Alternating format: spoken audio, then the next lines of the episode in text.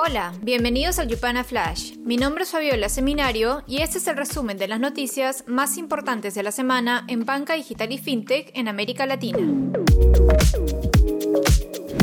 Esta semana, el presidente del Banco Central de Chile, Mario Marcel, dijo que definirán a principios de 2022 una estrategia para eventualmente emitir el peso digital, uniéndose a los reguladores mundiales que buscan hacer frente al auge de las criptomonedas. Asimismo, en Venezuela ha empezado a circular el bolívar digital. La introducción de la divisa marca una reconversión que elimina seis ceros de la moneda en respuesta a la hiperinflación del país.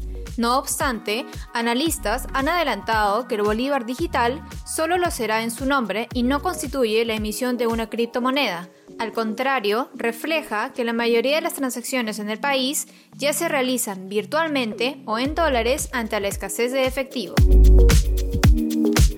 En cuanto a inversiones, Confío se convirtió en unicornio al alcanzar una evaluación de 1.300 millones de dólares. La empresa levantó 110 millones de dólares tras la extensión de una ronda Serie E liderada por Tarsadia Capital y QED Investor, que ayudaron a elevarla como el cuarto unicornio mexicano junto a Kavak, Bitso y Clip.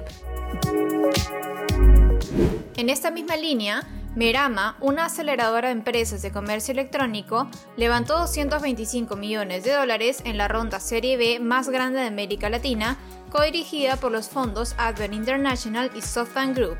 Con el nuevo monto, la aceleradora alcanzó una evaluación aproximada de 850 millones de dólares. También esta semana, la Comisión Nacional Bancaria y de Valores revocó la licencia de Accendo Banco para operar como institución de banca múltiple debido a que sus niveles de capitalización estaban por debajo de lo permitido. La liquidación no afectó al resto del sistema y tampoco a las fintech que utilizaban los servicios de la plataforma. Por otro lado, las transacciones a través del sistema de pagos electrónicos PIX podrán ser bloqueadas por las instituciones financieras hasta por 72 horas si existe la sospecha que la cuenta beneficiaria es utilizada para fraude. La medida entrará en vigor el 16 de noviembre y espera contribuir a la recuperación de fondos de personas víctimas de extorsión. En México, la plataforma de cobros digitales CODI cumplió dos años en el mercado y registró 11 millones de cuentas validadas en México con casi 3 millones de operaciones. Aunque la penetración del sistema está avanzando, no se alcanzaron los objetivos del Banco Central de México, pues esperaba más de 18 millones de usuarios y casi 28 millones de transferencias para septiembre del 2020. En Colombia, el banco digital Lulo Bank cerró un acuerdo con la plataforma tecnológica Mambu para atender solicitudes y operar transacciones de sus clientes. El objetivo de esta alianza busca mejorar la experiencia y satisfacción de los usuarios. Finalmente, a través de una clase magistral, expertos compartirán información de valor y estrategias sobre cómo optimizar los canales digitales para una experiencia de cliente más fluida, a la vez que se generan ventas cruzadas para los bancos.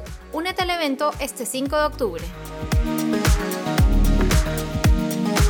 Esto fue el Yupana Flash no olvides compartir esta nota de voz y quedarte atento a nuestras redes, porque el lunes tendremos un informe sobre los nuevos modelos de negocio cripto que están creciendo en Latinoamérica. Nos vemos la próxima semana.